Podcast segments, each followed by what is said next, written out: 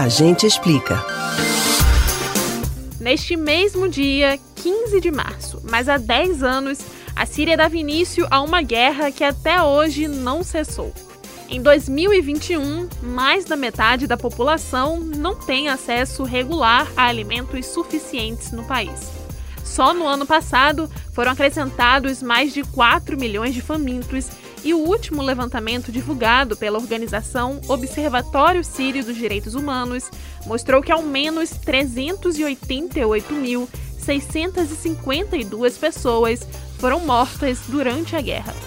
Apesar dessa tragédia humanitária, o presidente sírio Bashar al-Assad segue no poder, indiferente ao sofrimento da nação. Você se lembra como a guerra na Síria começou? O que está por trás dela? Não é porque não está acontecendo aqui no Brasil que a gente não deve saber de uma tragédia que acontece há tanto tempo em um lugar no mundo. Por isso, hoje a gente explica a guerra na Síria, que completa 10 anos hoje. Em fevereiro de 2011, estudantes da cidade de Daara foram presos e torturados, acusados de terem escrito frases contrárias ao regime ditatorial do país nos muros do colégio onde estudavam. Entre as frases estavam: Queremos a queda do regime e sua hora vai chegar, doutor. O doutor em questão era o médico, presidente e ditador do país, Bashar al-Assad.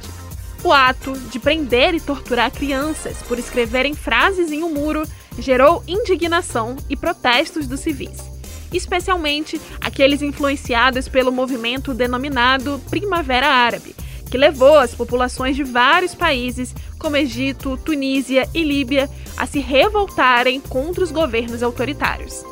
Após um protesto em Daara, houve uma grande manifestação na capital do país, Damasco, violentamente reprimida pelo exército governista, o que deu origem a uma onda de manifestações em sequência que continuam até hoje.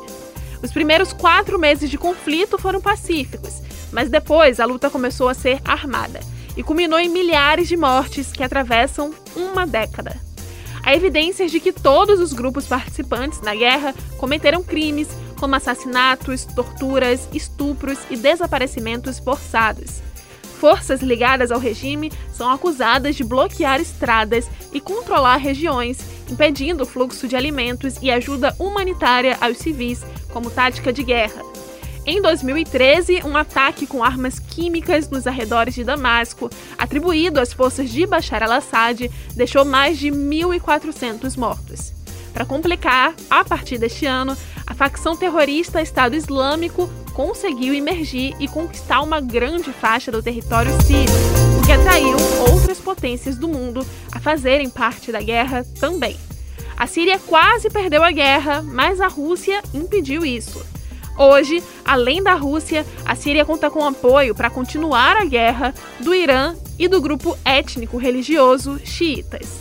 Do lado contrário estão países como os Estados Unidos, o Reino Unido e a França, que desde 2014 realizam bombardeios aéreos no país. De um lado ou de outro, quem sai mais prejudicado é o povo, que acumula anos de miséria, fome e muita morte. Um fator chave para que essa guerra continue durando tanto tempo é exatamente a intervenção dessas potências regionais e internacionais.